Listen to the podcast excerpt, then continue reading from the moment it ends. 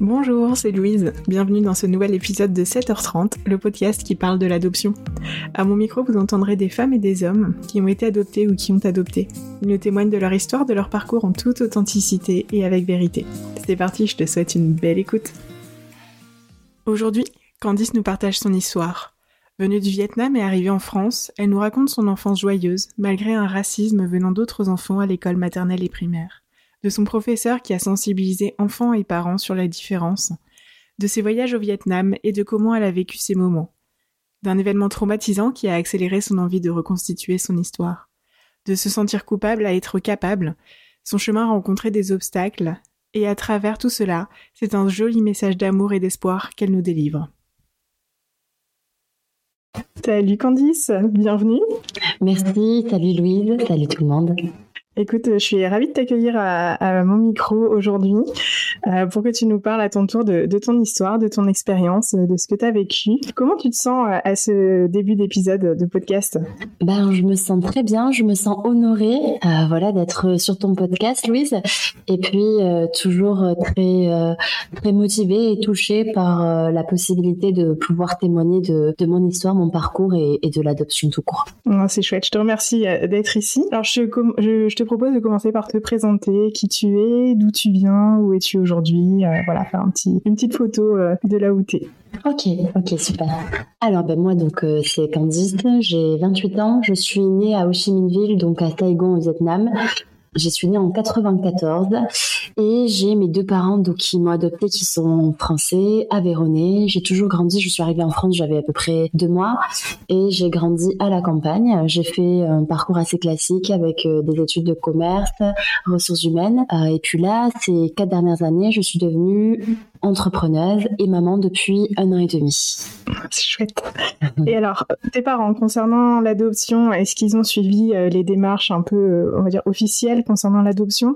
On va dire qu'en 94, je ne suis même pas certaine qu'on puisse parler de officiel. Euh, malgré tout, ils avaient quand même, euh, voilà, euh, les démarches classiques du style, ils avaient une psy, ils avaient des visites, ils devaient remplir un certain nombre de papiers. mais ensuite, arrivé au Vietnam en 94, on va dire que c'était un petit peu plus folklore. Euh, je sais pas si je dois rentrer dans les détails ou pas, ou si ça, ça vient dans une question plus tard, mais tu m'arrêtes. Voilà.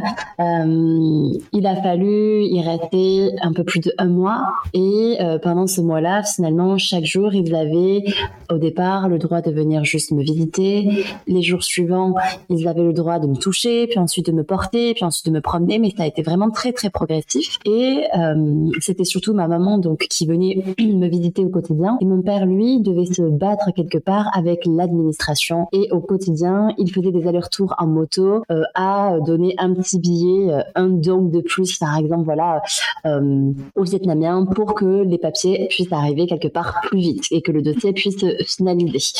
En soi, ils ne m'ont absolument pas acheté, mais pour pouvoir faire en sorte de m'avoir le plus tôt possible, il fallait toujours soudoyer un petit peu pour que les papiers avancent un peu plus vite. Ouais. J'imagine. Et puis je pense que quand euh, une fois qu'ils sont au Vietnam, euh, qu'ils t'ont vu, ils ont qu'une envie, c'est euh, c'est que tu deviennes leur fille et, et, rentrer avec toi en France aussi. Donc exactement. Tout à fait. Des choses qui se passent un peu en, en off, on va dire, mais mais qui qui restent des choses. En tout cas, dans ces années-là, enfin tu vois, moi je suis née en Pologne. J'ai entendu dire que dans les années 92, c'était un peu pareil. C'était un peu, mmh. c'était possible aussi de, de, donner des petits billets de temps en temps pour faire accélérer les procédures. Ouais, ouais, je suis pas étonnée. Et donc t'es arrivée en France à, à deux mois, c'est ça? Oui, à peu près. Et comment t'as as toujours su en fait que t'as été adoptée? Tes parents t'ont toujours expliqué un peu ton histoire? Ouais, on va dire que ça n'a jamais été un tabou. Ils me l'ont toujours dit. Et en soi, je suis tellement physiquement différente de mes parents euh, contrairement à une petite sœur, on pourra en parler tout à l'heure, mais euh, j'ai une petite sœur qui, elle, finalement, peut ressembler à, à ma famille adoptive. Et euh, moi, je pense qu'à 30, 50, 6 ans, en tout cas à l'âge où j'ai pu le conscientiser, effectivement, c'était évident pour moi que je ne pouvais pas provenir de, de mes parents, entre guillemets, quoi. Mais ils me l'ont toujours dit. Et est-ce que tu as su pourquoi tu avais été euh, abandonnée à la naissance? Alors c'est très intéressant cette question. En fait, euh, au départ, je le savais pas, euh, et j'ai grandi en, en, me disant que je ne le savais pas, mais on a, voilà, mes, mes parents adoptifs, mes parents tout court, donc m'ont toujours répété euh, que c'était pour mon bien, que c'était probablement parce qu'ils n'avaient pas forcément euh, la situation qu'il fallait pour accueillir un enfant à ce moment-là. Et j'ai grandi avec cette idée-là. Même si au fond de moi, je savais pertinemment que ce n'était qu'une probabilité parmi des milliers. Et euh, un jour, j'ai fait quand même des recherches un petit peu plus poussées et voilà, j'ai trouvé un procès verbal que j'ai fait traduire qui était en viet et qui stipule, enfin, ça dit que je suis arrivée sur les marches d'un orphelinat à Tam Binh au Vietnam, à Saigon. Euh, il y avait rien autour. J'avais l'âge d'environ une semaine. J'étais dans un carton enroulé d'une écharpe et il y a des gardes qui m'ont vu sur les marches des escaliers et ils m'ont pris et c'est tout. Et donc, euh, une fois traduit ça, c'est vrai que bah il reste très peu de possibilités pour se dire bon bah vas-y je, je fais des recherches sur mes origines. La seule possibilité d'après des amis vietnamiens, c'était d'essayer de retrouver ces gardes qui étaient là en 1994 à cette date-là pour leur demander s'ils ont vu quelqu'un me déposer. Autant chercher une aiguille dans une botte de foin. Oui, oui, c'est ce que j'allais dire. je, je, je, rebondis parce que tu viens de dire euh, des, des amis vietnamiens. T'es retourné au Vietnam depuis ta naissance? Oui, tout à fait. Alors j'ai fait un voyage de tourisme, on va dire, euh, où mes parents, lorsque j'avais 16 ans, euh, on y est parti avec mes parents et ma petite sœur. C'était un voyage de trois semaines très touristique, absolument pas quelque part pour chercher mes origines, mais plutôt pour euh, aller à la découverte, à la rencontre de mon pays et des habitants. Et puis ensuite, dans le cadre de mes études, j'y suis restée pendant quelques mois. Lorsque j'avais un peu plus de, de 18 ans, j'ai travaillé dans, un, dans une auberge jeunesse à Hanoï, euh, où j'ai adoré. J'étais bartender, donc je faisais des cocktails. J'ai rencontré beaucoup beaucoup de personnes et je me suis fait effectivement des amis vietnamiens. Et lorsque j'ai fait mon voyage de tourisme avec mes parents, on avait engagé un guide touristique, un guide donc vietnamien, euh, avec qui on s'était lié d'amitié. Et à la fin de ce voyage, il m'avait dit "Tu es comme ma sœur pour moi." On était devenus très proches. Et quand je suis retournée donc au Vietnam solo, dans le cadre de mes études, je l'ai revu. J'ai vu sa famille, ses enfants, et on est toujours en lien aujourd'hui. Et on s'écrit très régulièrement. Ah, c'est trop chouette comme histoire. et justement, donc tu parles de, rencontrer tes origines au Vietnam. Comment toi, tu as vécu euh, tes, origines du coup quand tu étais en France, quand tu étais plus jeune ou peut-être sur la période d'adolescence? Hmm. On va dire que hmm, je vis dans un, enfin, j'ai vécu dans un tout petit village où il y avait seulement 300, 315 habitants. Euh, et on va pas dire que j'ai été très très bien accueillie par ma famille, ma grande famille. En revanche, dans mon petit village, ça a été beaucoup plus compliqué euh, dès l'âge de la maternelle, dès euh, l'école primaire aussi, où j'ai été, euh, on va dire, victime de racisme. Après, euh, mes parents me l'ont abordé de la meilleure des manières, je pense, et m'ont fait comprendre que voilà, parfois la différence, ça pouvait faire peur, qu'il y avait des ignorants sur cette terre et qu'il fallait plutôt en rire que de que de s'en vouloir. Malgré les mots de mes parents, j'avoue que pendant de très très longues années, jusqu'à effectivement mon adolescence, je n'assumais absolument pas le fait d'être vietnamienne, au point même de changer trottoir lorsque je voyais des personnes asiatiques comme moi, tellement j'avais la sensation d'être en communauté et donc on allait encore plus nous regarder. Je voulais tellement pas se regarder sur sur moi-même que je faisais en sorte d'être la plus invisible possible et malgré ça, malgré le fait d'être d'essayer de devenir une femme discrète, une jeune fille discrète, euh, j'avais toujours la sensation que lorsqu'on me regardait, lorsqu'on tournait le, le enfin lorsqu'on tournait les, yeux vers moi, c'était toujours pour mes origines. Donc voilà, ça n'a pas toujours été évident. C'est pas que la faute des autres. Je pense que j'ai trop cru en ce qu'on me disait et donc euh, je n'assumais pas qui j'étais. En plus de ça, je n'avais pas forcément d'exemple d'exemples de personnes qui avaient été adoptées, qui s'en sortaient ou qui pourraient m'inspirer. Je n'avais pas d'exemple de personnes qui étaient asiatiques autour de moi, qui pourraient m'expliquer à quel point ben, euh, c'est super d'être asiatique. Euh, et donc, euh, ouais, je pense que c'était plus une tare qu'autre chose. Et ce n'est que lorsque, ben, après, voilà, que lorsque j'ai fait j'ai fait mon premier, mais mon, surtout mon deuxième voyage au Vietnam, que je me suis rendue enfin fière de mes origines, mais hmm. uniquement là, quoi. Donc il a fallu attendre 18 ans. Et aujourd'hui, euh, par rapport à tes origines, est-ce qu'il y a des choses, tu vois, qui ont changé par rapport à avant justement? Est-ce que comment tu tu l'assumes peut-être? Mmh. Alors oui, je l'assume entièrement. Je suis même fière de mes origines. J'aime mes origines vietnamiennes. Euh, j'aimerais, si j'avais la possibilité, j'aimerais tant euh, en savoir encore plus. Et euh, voilà, parce qu'il y a toujours aujourd'hui la barrière de la langue, j'ai pas les coutumes, etc. Mais en tout cas, d'avoir découvert tout ça profondément en y vivant, en y travaillant et en étant seule, ça m'a, ça m'a guéri de beaucoup de mots. Surtout que avant même de faire ce voyage solo, je m'étais dit, je vais enfin retourner dans mon pays et c'est enfin là que je vais me sentir chez moi et sentir bien.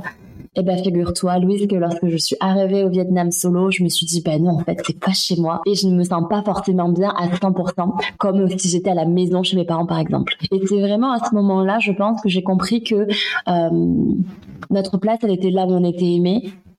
Et c'est tout. Et qu'en fait, il fallait pas aller chercher plus loin. Aujourd'hui, encore plus le fait d'être maman et d'avoir ma fille, je reste la fille de ma mère, on est bien d'accord. Mais là, j'insiste sur ma fille parce que oui, ben voilà, j'ai j'ai donné vie à ma fille et le fait d'avoir quelqu'un qui a des ressemblances avec moi, forcément, ça m'a touchée. Ça a été très important pour moi, c'est sûr. Hein, c'était euh, un moment important dans ma vie, comme n'importe quelle maman, je, je l'accorde. En tout cas, j'y portais une importance et, et j'attendais euh, que ce soit important pour moi et ça l'a été et, et, là je suis encore plus que guérie quoi. Voilà, je, je suis très fière et on en parlera peut-être tout à l'heure, mais il y a une chanson qui m'a beaucoup touchée qui s'appelle Lily, qui fait partie entièrement de mon histoire, qui est de Pierre Perret, d'où le fait que j'appelais ma fille Lilia. Et euh, à la fin de cette chanson, elle dit voilà, Lily, elle rencontrera un jour un homme euh, avec qui, ben voilà, ils pourront tomber amoureux, il n'y aura plus cette barrière de, de, de, couleur de peau, et euh, ensemble, ils auront un enfant qui aura la couleur de l'amour contre laquelle on ne peut rien. Voilà. Et ça m'a beaucoup touchée. Et, aujourd'hui, euh, euh, ma fille Lilia, elle a ça. J'ai mon conjoint qui est 100% portugais. Et elle n'a donc absolument pas un pourcentage en soi de, français. Et je suis très fière euh, de ses origines et je lui apprendrai au quotidien à ce qu'elle en soit fière. Si, tu veux en parler un peu plus maintenant de cette chanson, Lily? Mhm. Qu'est-ce qui t'a marqué dans cette chanson? Qu'est-ce qui s'est passé par rapport à cette chanson? Euh, Quand j'étais toute petite, euh, j'avais une fille qui qui ne m'acceptait pas. Euh, je pense que c'était plus ses parents qui ne m'acceptaient pas et, et, elle, elle ne répétait que ce que ses parents disaient. On avait 5, 6, 7 ans. Et puis euh, voilà, j'étais un peu son, son martyr, on va dire. Et, et le maître euh, d'école s'en est vraiment rendu compte. Et un jour, il, nous, il a décidé de nous apprendre la chanson Lily de Pierre Perret et il nous l'a fait chanter ensuite devant tous les parents d'élèves pour les sensibiliser quelque part. Euh, pour rappel, et j'invite à tous à quelque part voilà euh, aller écouter cette chanson Lily de Pierre Perret. Euh, mais elle raconte une jeune fille donc qui s'appelle Lily qui vient de Somalie et qui vient faire les sales boulots ici et euh, un jour, elle rencontre quelqu'un, il tombe fou amoureux. Finalement, ce quelqu'un l'accueille dans sa famille. Sa famille lui fait comprendre qu'elle ne veut pas, qu'elle ne veulent pas, qu'ils ne veulent pas d'elle, mais qu'ils ne sont pourtant pas racistes pour dessous, mais qu'ils ne veulent pas d'elle. Forcément, ça la touche. Et puis, euh, elle continue sa vie. Elle rencontre Angela Davis, euh, qui lui fait comprendre qu'est-ce que c'est l'indépendance et les droits d'une femme. Elle manifeste. Et puis, la fin, c'est voilà, comme je disais tout à l'heure, qu'elle rencontrera l'amour un jour et qu'elle aura un enfant qui aura la couleur de l'amour. Cette chanson, voilà, il a, voulu sensibiliser tous les parents d'élèves, et c'était surtout bah, les parents de cette jeune fille en particulier. Et puis, euh, ma famille, mon père était musicien, moi je jouais beaucoup du piano aussi, donc euh, j'ai grandi avec cette chanson, on l'a toujours jouée, chantée. Et puis, euh, quand il était question, voilà, de, trouver un nom, un prénom à notre fille, j'ai pensé très très rapidement à, à Lily. Et puis, quand Lilia est née, eh bien, j'ai écrit à mon maître d'école et je lui ai dit euh, tous le, les bienfaits qu'il avait fait, enfin tous les bienfaits euh, de son geste euh, sur sur moi, sur ma vie, sur mon parcours, le fait que finalement il m'a inspiré tout au long de ma vie, qu'aujourd'hui je fais un métier qui a un rapport avec ça, le fait de planter une graine et que finalement ben, parfois comme maître d'école, ces enseignements euh, et le résultat n'est que 20 ans plus tard et voilà lui faire comprendre qu'il m'avait beaucoup inspiré et, et, je sais que je crois que voilà il a eu les, larmes aux yeux. Il a été euh, très fier de lui. Et voilà encore une fois je pense que chaque petite attention est très très importante. Et d'où voilà le, la chanson Lily et, euh, et ma fille qui porte son prénom une belle histoire. Et euh, petite question, est-ce qu'il y a des choses par rapport à ton adoption qui sont remontées sur cette période-là, le fait de donner la vie à un enfant et euh, un enfant adopté a été abandonné à la naissance, tu vois, ça peut réveiller des, des petites questions Bien sûr. Euh, et non, je pense pas. En fait, euh, Lilia a tellement été souhaitée, elle a tellement été voulue que euh, je n'ai pas du tout pensé à ma situation. Encore une fois, le fait d'être adoptée n'est rien, n'a rien de triste en soi, et ce n'est que les autres parfois qui me rappellent que j'ai été abandonnée. Alors que moi, je ne me disais juste que j'ai été accueillie ou que j'ai été adoptée, mais pas abandonnée. Et donc, euh, je dirais que non. Au contraire, euh, et même elle me donne de la force. Ma grossesse m'a donné de la force. Ma fille me donne de la force aujourd'hui en me disant que si un jour, quand elle grandira, elle aura envie de connaître encore plus ses origines, alors je ferai ce travail pour nous deux. Euh, aujourd'hui, c'est pas que j'en ai pas la force, c'est que j'ai d'autres priorités et que je ne ressens pas le besoin profond. Mais je sais que je serai capable de le faire pour elle et pour nous. Hmm. Et tout à l'heure, tu nous parlais de ta petite sœur. Oui. Alors, qui est-elle? Alors, euh, ma petite sœur s'appelle Raphaël, elle est colombienne. Euh, mes parents l'ont adoptée en 96. Ils m'ont pris avec euh, avec eux. J'avais un peu plus de deux ans et donc on allait la chercher en Colombie. Elle avait trois mois quand on allait la chercher. Elle était dans des conditions encore différentes. Elle était chez une nounou, on va dire, qui l'a gardée jusqu'à donc trouver quelqu'un qui pourrait l'adopter. Et aujourd'hui, voilà, bah, elle a 26 ans, elle est éducatrice spécialisée et elle a rencontré sa famille biologique il y a quelques années déjà. Et, comment, est-ce que tu as l'impression qu'il y a une... Euh, parce que moi j'ai un frère qui a été adopté aussi mhm. et euh, aujourd'hui je vois qu'on a deux façons complètement différentes de voir l'adoption où euh, moi j'en parle pas, lui il exprime et il dit à tout le monde qui vient de Pologne, etc. Est-ce que toi tu as, vu des choses euh, soit complètement différentes dans la façon de gérer cette information-là, ou alors plutôt similaires avec ta sœur? On va dire que c'était différent. Je pense qu'au fond de nous toutes les deux, on a toujours voulu savoir, parfois consciemment, parfois inconsciemment, parfois en l'assumant, parfois en ayant honte suivant les phases, suivant nos âges, suivant les périodes. Euh, après, on était déjà consciente dès le départ, dès qu'on s'est rencontrés, dès qu'on s'est aimés, dès qu'on a compris qu'on pouvait réfléchir tous les deux, donc à 5, 6, 7, 8 ans, on savait qu'on était différentes, on savait même qu'on était les opposés, on savait que nos histoires ne se ressemblaient pas, mais qu'en revanche, on avait toutes les deux euh, été adoptées et toutes les deux euh, mis dans la même famille. Et donc juste ça, en fait, ça a créé un lien très très fort, un lien indestructible, j'ai envie de dire. Euh, mais non, on l'a pas du tout vécu de la même façon. Pas du tout. Euh, mais on était assez pudiques sur ce sujet. Pourtant, on en parlait très bien, toutes les deux, mais ce n'était jamais très profond parce que je pense qu'on ne voulait pas se donner euh, de la jalousie ou des fausses idées ou des mauvaises idées ou voilà, c'était on, se, on se soutenait sans forcément en parler, juste avec un regard, juste avec voilà, on, savait qu'on était là l'une pour l'autre. Petite question que j'aime bien poser, est-ce que mhm. tu as eu un, accompagnement psychologique à un moment ou un autre euh, concernant euh, ton adoption Eh bien, absolument pas.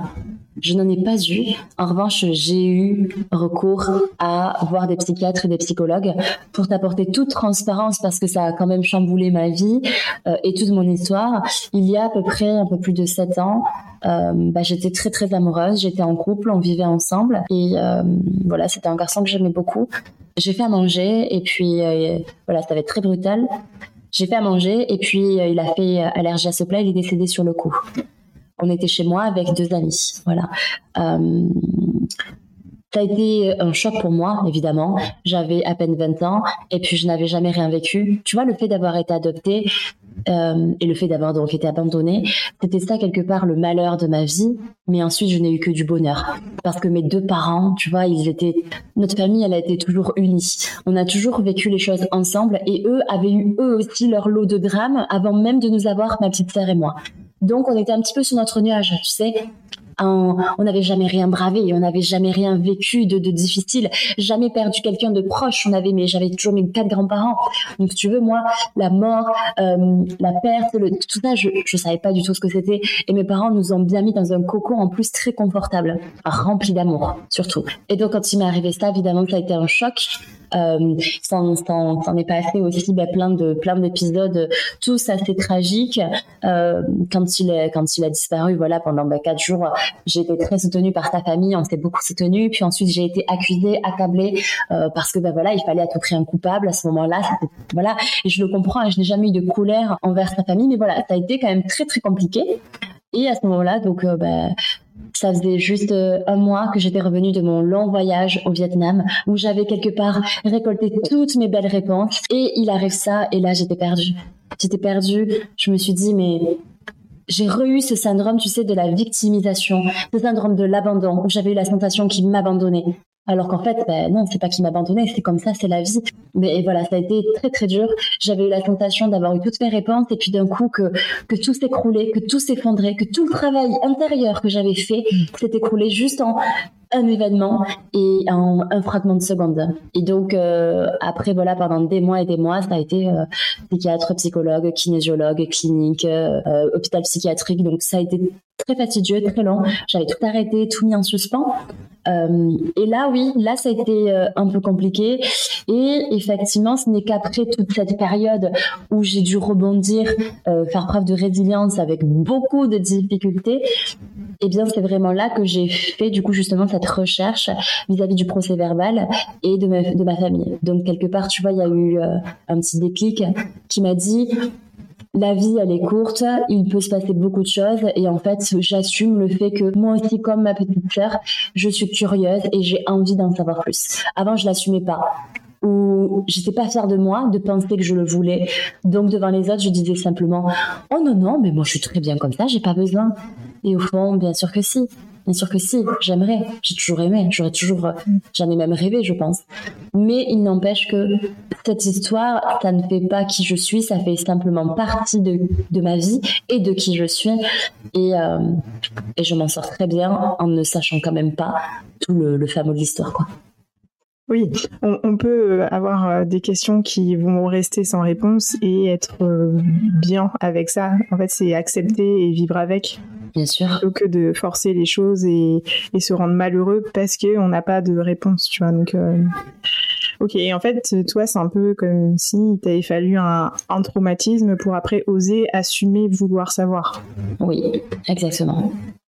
Alors, petite question, quelle, est ta relation avec, euh, avec tes parents? Elle est hum, très fusionnelle. Là, tu vois, bah, hier, j'étais chez eux. On a passé toute la journée chez eux. On est hum, très, très proches. Et puis à la fois, c'est des personnes qui sont très ouvertes d'esprit, qui m'ont toujours encouragée à faire ce que je voulais, qui m'ont toujours euh, soutenue, en me donnant bien évidemment la valeur du travail, euh, la valeur de, l'argent. Euh, on a été pourri gâtés, je le dis. On a été pourri gâtés, mais malgré tout, ça fait depuis que j'ai 14 ans que je travaille tous les étés. Quand je veux quelque chose, je l'obtiens par mes propres moyens. Mais il y a 4 ans, quand je me suis lancée dans l'entrepreneuriat, j'avais besoin d'exactement 12 000 euros pour me lancer, pour un mentorat. Je n'avais pas cet argent, mes parents ont investi sur moi et trois mois plus tard, je leur ai remboursé. Donc en fait, on va dire que euh, il y a une énergie, un feeling entre nous. Ils, euh, comment dire Je pense qu'ils ont toujours eu confiance en moi. J'ai toujours été très transparente avec eux. J'aurais toujours été honnête quand je sortais, la première clope, tout, tout.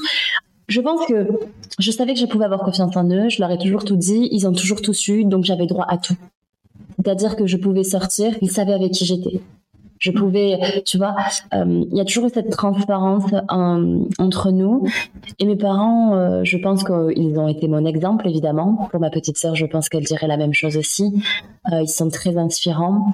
On a eu vent aussi de, leurs histoires, de leur passé, de ce qui leur est arrivé. Et, et on comprend, du coup, à 100% pour quelles raisons ils nous ont adoptés, pour quelles raisons ils ont eu cette superbe attitude tout au long de notre vie à Raphaël et à moi. Et donc euh, voilà, je dirais que je suis une de ces personnes qui dit qu'elle a les meilleurs parents du monde. Est-ce que tu es OK pour partager euh, l'histoire un peu de tes parents? Bien sûr.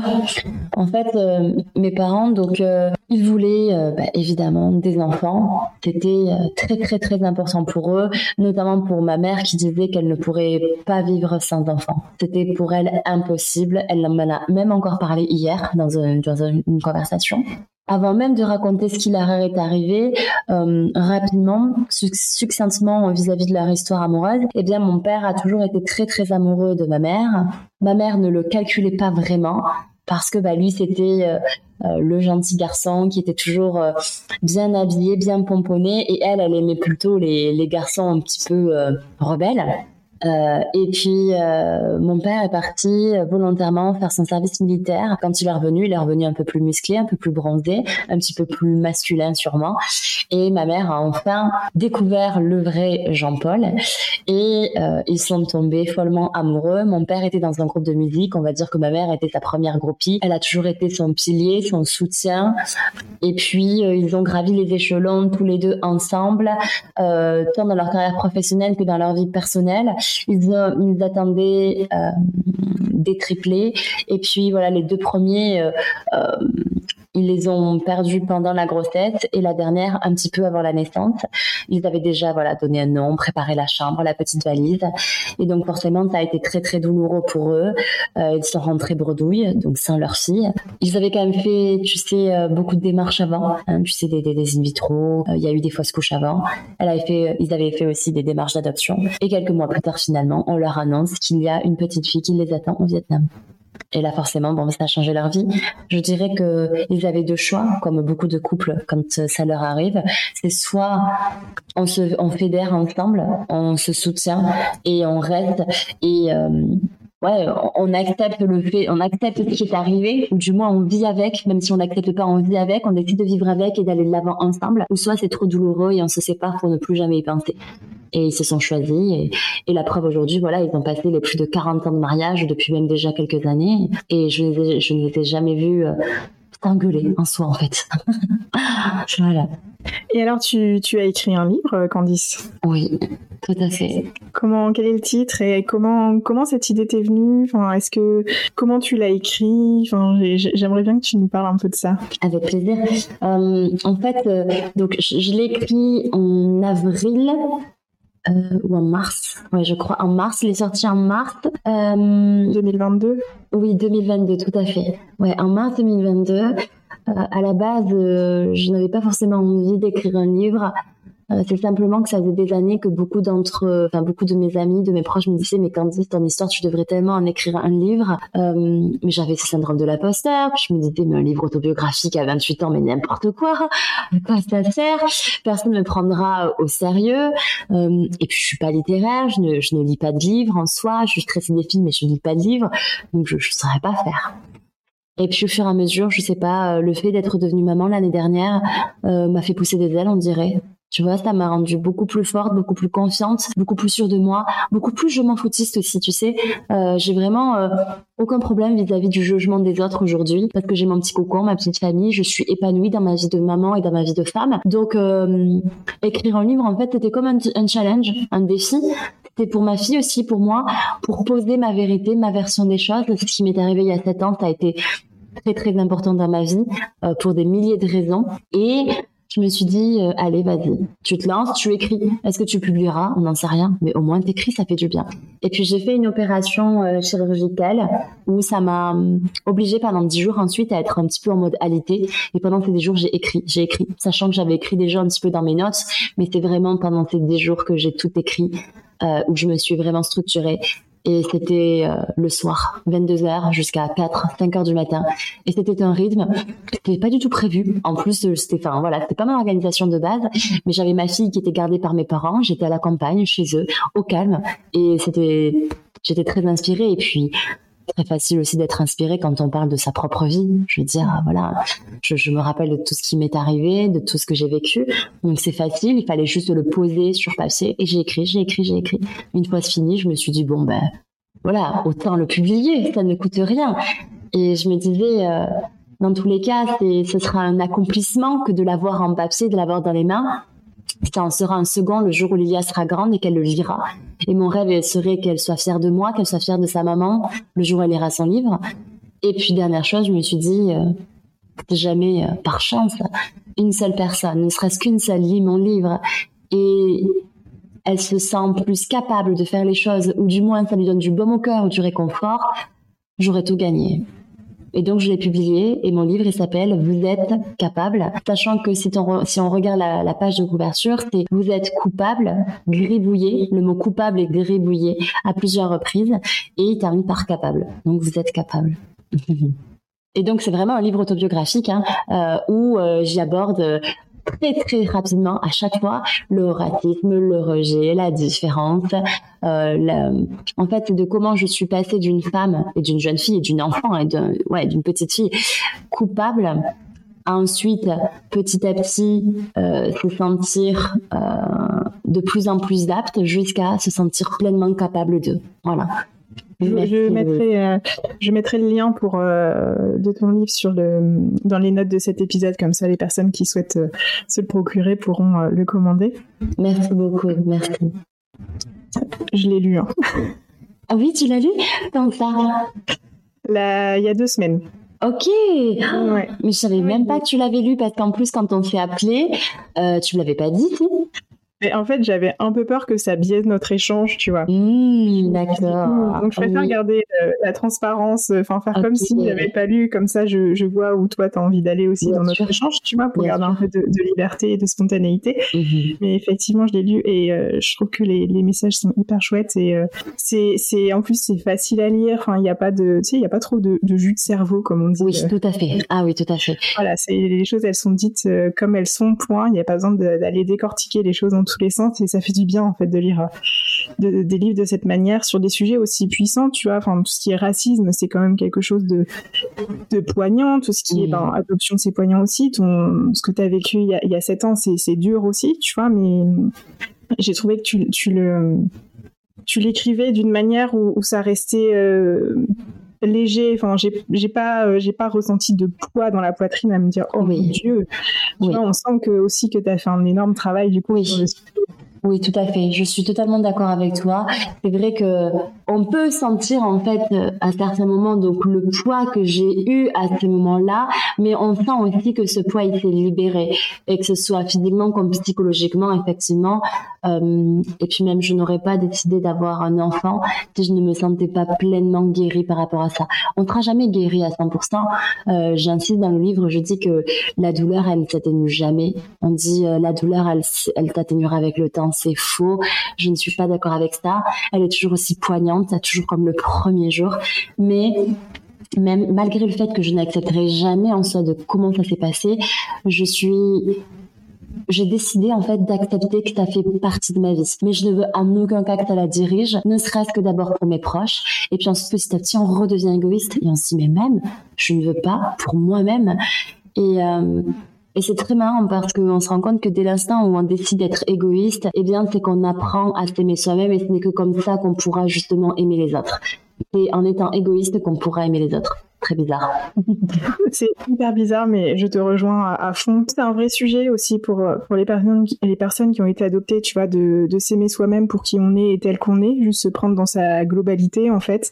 Et effectivement, le fait d'être égoïste, c'est presque le meilleur cadeau qu'on puisse se faire aussi, parce que c'est oser dire non pour se dire oui à soi aussi. Et il n'y a rien de mieux que ça, en fait, aujourd'hui. Il faut du temps aussi pour le, pour le comprendre, pour l'intégrer et l'accepter, Tout à fait, oui, exactement. Quelle est la ce que tu as le plus retenu c'est super bizarre, c'est vraiment sur un détail, tu vois, mais c'est en fait euh, ton livre est écrit de manière chronologique et à chaque chapitre il y a euh, coupable 2, coupable 2, etc. Et en mhm. fait c'est cette transformation tout au long du livre de coupable 2 vers le capable. Mhm. Et ça en fait je trouve que c'est le message le, le plus... Enfin, j'ai trouvé ça chouette parce que je sais pas comment le dire, mais euh, je, moi, je suis un peu convaincue que dans, dans la vie, quand on traverse une tempête ou un moment très difficile, c'est en fait c'est une ouverture vers quelque, quelque chose de plus grand, de plus beau et de plus fort qu'on peut même pas imaginer en fait. Et je trouve que ton livre, c'est ça qui représente aussi, c'est des trucs hyper compliqués, mais qui permettent de d'après s'expanser, s'autoriser à, etc. Et, euh, et voilà, c'est une force euh, incroyable, j'ai trouvé. Super, ok. Ça me fait des frissons. Génial. Maintenant, je vais arrêter de poser des questions parce que sinon, c'est moi demain qui vais sortir un podcast. pas du tout en projet, absolument pas. pas du tout, mince. non, non. Pourtant, il y, a de la place. Hein. Je pense que oui, si tu veux créer un podcast, euh, tu peux y aller. Euh, est-ce qu'il y a des choses par rapport à, parce qu'on est sur le podcast de l'adoption, par rapport à ton, adoption que t'as pas dit que tu aimerais aborder ou un message que tu aimerais passer? Euh, je dirais que euh, l'adoption est un sujet très vaste et qu'on a chacun notre histoire et qu'on a chacun notre propre perception. Je dirais aussi que on a le choix entre se victimiser ou euh, finalement à, nous sublimer par rapport à ça. Euh, peu importe ce qu'on décide, on est on est toujours responsable finalement de nos propres choix et de nos propres décisions. Bien sûr qu'il y a des histoires qui sont peut-être encore plus tragiques que d'autres, et bien sûr que on peut on peut décider que bah, voilà, c'est un c'est un malheur qui nous est arrivé au tout début de notre vie parce que on a, on a été délaissé ou on a été abandonné. Euh, en revanche, je ne sais pas si c'est la meilleure des manières que de. Est-ce que vraiment on se fait honneur en se disant ça? Je crois pas. Euh, C'est-à-dire que voilà, on pourrait se dire ça et pendant plusieurs euh, plusieurs moments dans ma vie, je pense que oui, je me victimisais, j'avais le syndrome de l'abandon, j'avais peur, j'étais une dépendante, affective, toutes ces choses-là. Et puis un jour, j'ai décidé que non, c'était encore quelque chose qui faisait partie de ma vie, mais qui ne dirigerait, qui ne la dirigerait pas, qui ne ferait pas partie de moi. Et donc, le fait d'avoir été adoptée n'est rien d'autre qu'une infime partie de toute ma vie, et je décide d'écrire la mienne et, de faire en sorte que c'est pas ça qui va la diriger. Et je, vois encore beaucoup trop de monde qui ont été adoptés, qui sont dirigés par cette condition alors qu'on a totalement la possibilité euh, d'en changer. Et je pense que qu'on ne peut pas que, que personne ne peut nous sauver. Il y a que nous qui, il a que nous qui pouvons se sauver, quoi. Voilà. Même si, voilà, j'insiste sur le fait que c'est toujours euh, plus facile à dire qu'à faire, que c'est toujours très délicat, que ça dépend aussi dans quelle famille on est tombé, entre guillemets, si je peux dire. Voilà, c'est, c'est parfois tout autant difficile pour des parents adoptifs que pour des adoptés, des adoptants et des adoptés. Mais en tout cas, voilà, euh, Louise, je vraiment, je suis trop contente de d'avoir fait partie de ce podcast et de me dire que tu as lancé ce podcast-là parce que je pense que tu vas éclairer des lumières, notamment pour des personnes qui d'ailleurs n'ont jamais adopté, juste pour euh, leur culture G, en fait, juste pour euh, leur curiosité, mais aussi pour des parents qui souhaitent adopter et qui vont se dire, waouh, mais en fait, toutes ces personnes qui ont été adoptées, eh ben, finalement, ça donne encore plus envie parce qu'on se rend compte que non, on ne fait pas que les déraciner, on leur, on leur donne vie, en fait, on leur donne de l'espoir et, on est cap on, peut être capable de les propulser dans une vie qu'ils méritent. Donc c'est super. Et puis aussi voilà pour toutes les personnes qui ont été adoptées, qui vont nous écouter et, euh, qui vont se rendre compte que ben voilà ils sont pas tout seuls du tout dans leurs conditions quoi. Et ça c'est génial. Donc euh, merci, bravo et euh, voilà encore une fois très honorée d'en faire partie. Tu vas me faire verser une larme. Mais tu as, bien résumé euh, toutes les sens en fait de, ce podcast et, euh, et je suis ravie que, que tu aies participé euh, à cet épisode on, se, on se rappellera peut-être dans quelques années pour voir si tu as évolué encore par rapport à des nouveautés. Bien sûr. notamment, tu vois, moi, ce qui m'intéresse, c'est de voir ta fille avec ses origines euh, vietnamiennes et portugaises. Mmh. Euh, comment mmh. elle vit ça, tu vois. Mmh. Tout à fait. Eh bien, écoute, je te remercie. On va, on va s'arrêter là. Je te, enfin, vraiment, je te remercie du fond du cœur. Avec grand plaisir. J'ai passé un excellent moment avec toi. J'espère que nos auditeurs aussi. Si vous souhaitez euh, échanger avec euh, Candice, Bien je vous mets son compte Instagram aussi dans les notes de l'épisode. Comme ça, euh, voilà, ça vous fait un petit, un petit point d'accroche avec elle. Merci beaucoup Louise, merci à tous. Merci à toi Candice. Et voilà, c'est fini pour cet épisode. Si tu souhaites faire passer des messages ou réagir à cet échange, tu peux le faire sur le compte Instagram 7h30.podcast. Je me ferai un plaisir de les relayer à la personne qui vient d'échanger avec nous. D'ailleurs, si cet épisode t'a plu, je t'invite à en parler autour de toi et à mettre 5 étoiles et un commentaire si tu en as envie sur Apple Podcast. Ça permet de donner de la visibilité au podcast ainsi qu'à tous ces échanges. Et si tu as envie de partager ton histoire et ton parcours à ton tour, je t'invite à remplir le formulaire qui est en lien dans les notes de ce podcast. J'échangerai avec toi avec grand plaisir. En tout cas, d'ici là, je te dis à la semaine prochaine.